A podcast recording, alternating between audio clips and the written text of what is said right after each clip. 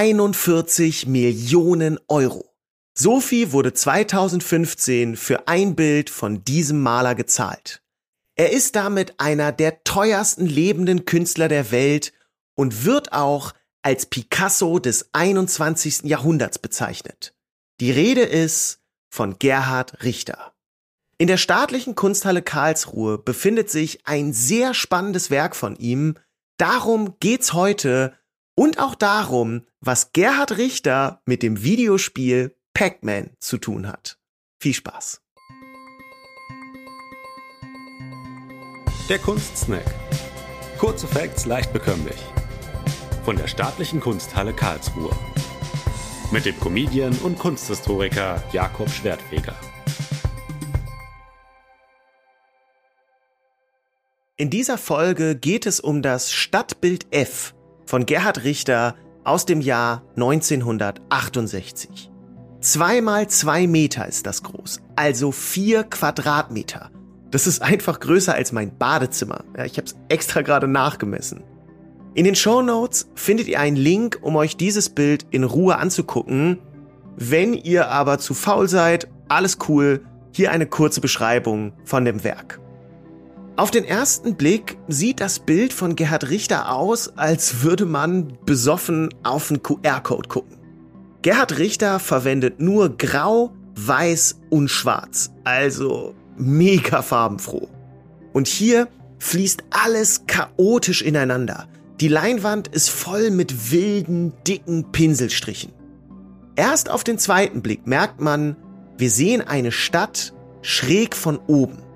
So als stünde man auf einem Aussichtsturm. Darauf verweist ja auch der Titel.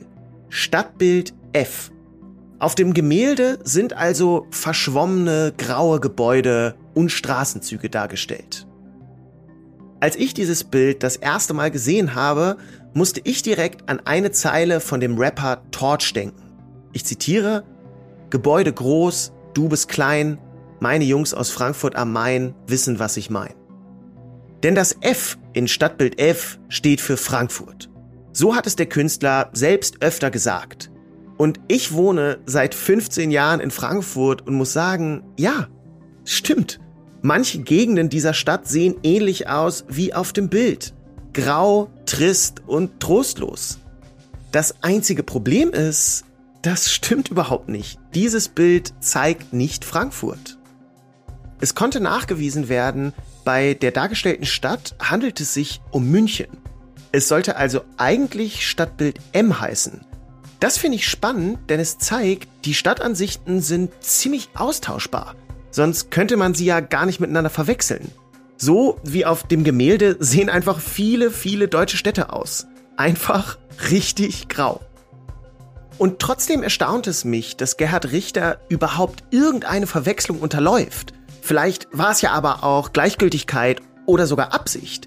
Er ist nämlich ein ziemlich pedantischer Künstler er arbeitet in einer festen Routine mit festen Zeiten, also so richtig deutsch, wie man sich einen deutschen Künstler halt vorstellt.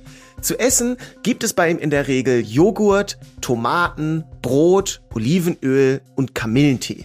Ist jetzt nicht so der klassische Rockstar-Lifestyle.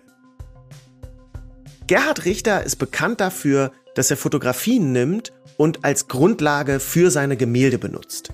Das ist auch bei seinen Stadtbildern der Fall. Es gibt nämlich nicht nur ein Stadtbild, sondern nahezu 50 von etlichen europäischen Städten. Also Stadtbild F ist einfach ein Teil einer Serie. Die Fotovorlagen für diese Stadtbilder stammen unter anderem aus Architekturzeitschriften. Spannende künstlerische Quelle. Ja, hauptsächlich sind es Luftaufnahmen von Städten. Und diese Aufnahmen projiziert Richter dann auf die Leinwand und malt das Ganze ab. Und wenn man Zeitungsfotos vergrößert, werden die natürlich sehr grobkörnig. Diesen Effekt erzielt Gerhard Richter auch, und zwar durch seine breiten Pinselstriche. Dadurch wirkt das Bild nicht gestochen scharf, vor allem wenn man nah davor steht. Da wirkt das Ganze sehr abstrakt und durcheinander. Geht man dann aber ein paar Schritte zurück, fügt sich plötzlich alles zu einem gegenständlichen Bild zusammen und man sieht die Stadtansicht. Es ist also eine faszinierende Mischung aus abstrakt und gleichzeitig gegenständlich. Im Prinzip wie Pac-Man. Der ist ja eigentlich auch nur ein abstrakter Kreis, aber irgendwie trotzdem eine vollwertige Computerspielfigur.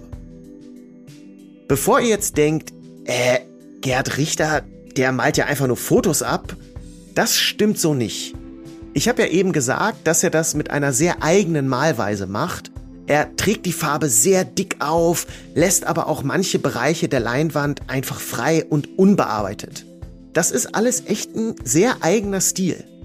Und außerdem verändert Gerd Richter häufig auch die Fotovorlagen. Er lässt dann markante Plätze oder Gebäude einfach weg. Zum Beispiel bei seinem Stadtbild von Paris hat er den Arc de Triomphe nicht mitgemalt.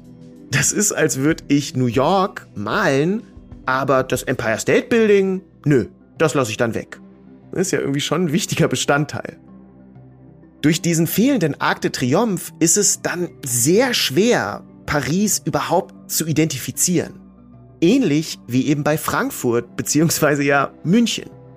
Richter geht es also nicht um exakte Stadtansichten. Das sind keine Touri-Bilder, die die Highlights einfangen sollen.